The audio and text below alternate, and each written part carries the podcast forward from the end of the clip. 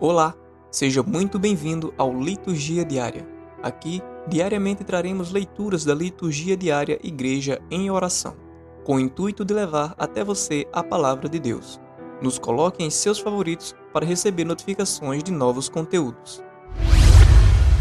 Oração do Dia Deus eterno e todo-poderoso, a quem ousamos chamar de Pai, dai-nos cada vez mais um coração de filhos para alcançarmos a herança prometida por nosso Senhor Jesus Cristo, vosso Filho, na unidade do Espírito Santo. Amém. Primeira leitura.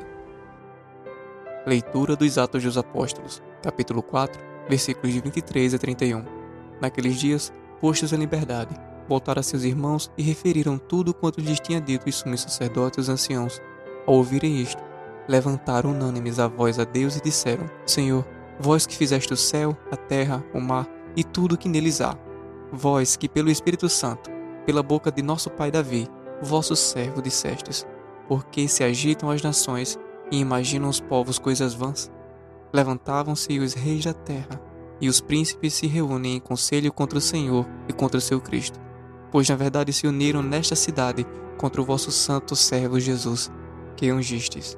Herodes e Pôncio Pilatos com as nações e com o povo de Israel, para executarem o que a vossa mão e o vosso conselho predeterminaram que se fizeste.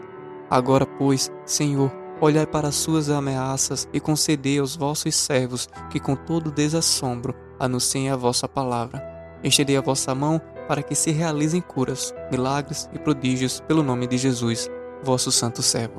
Mal acabavam de rezar, tremeu o lugar onde estavam reunidos, e todos ficaram cheios do Espírito Santo e anunciaram com intrepidez a palavra de Deus. Palavra do Senhor. Salmo responsorial. Salmo responsorial 2. Felizes hão de ser todos aqueles que põem sua esperança no Senhor. Porque os povos agitados se revoltam, porque tramam as nações projetos vãos, porque os reis de toda a terra se reúnem e conspiram os governos todos juntos contra Deus onipotente e seu ungido. Vamos quebrar suas correntes dizem eles, e lançar longe de nós o seu domínio. Felizes hão de ser todos aqueles que põem sua esperança no Senhor. Ri-se deles o que mora lá nos céus, zomba deles o Senhor onipotente. Ele então, em sua ira, os ameaça, e em seu furor faz tremer, quando lhes diz: Fui eu mesmo que escolhi este meu rei, e em Sião, meu monte santo, o consagrei. Felizes hão de ser todos aqueles que põem sua esperança no Senhor. O decreto do Senhor promulgarei. Foi assim que me falou o Senhor Deus. Tu és meu filho, e hoje te gerei.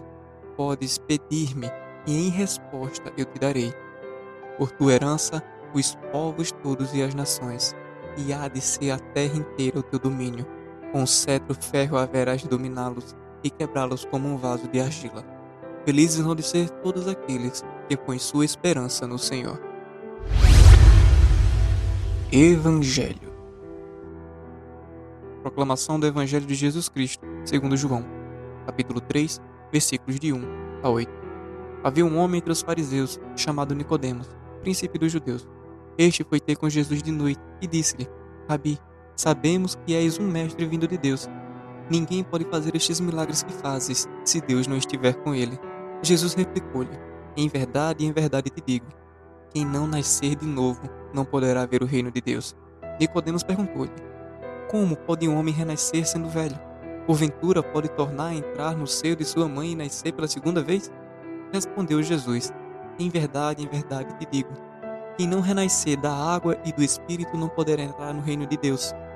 O que nasceu da carne é carne, o que nasceu do espírito é espírito. Não te maravilhes de que eu tenha dito: necessário vos é nascer de novo. O vento sopra onde quer, ouve-lhe o ruído, mas não sabes de onde vem, nem para onde vai. Assim acontece com aquele que nasceu do Espírito. Palavra da salvação. Reflexão sobre o Evangelho. Minhas irmãs e meus irmãos, nem todos os fariseus eram maus. Alguns deles acreditavam em Jesus como Filho de Deus, só que não se manifestavam, com medo da reação dos demais. Nicodemos foi um desses. Ele tinha verdadeira admiração por Jesus e pelos seus milagres, e admitiu que ninguém poderia fazer o que Jesus fazia se não tivesse um grande poder do alto junto com ele. Jesus que dizera a Nicodemos a procurá-lo. Nasceu do alto.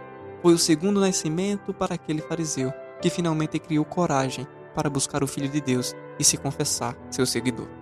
Quando foi o que você fez isso, meu irmão? Um dia você nasceu do alto.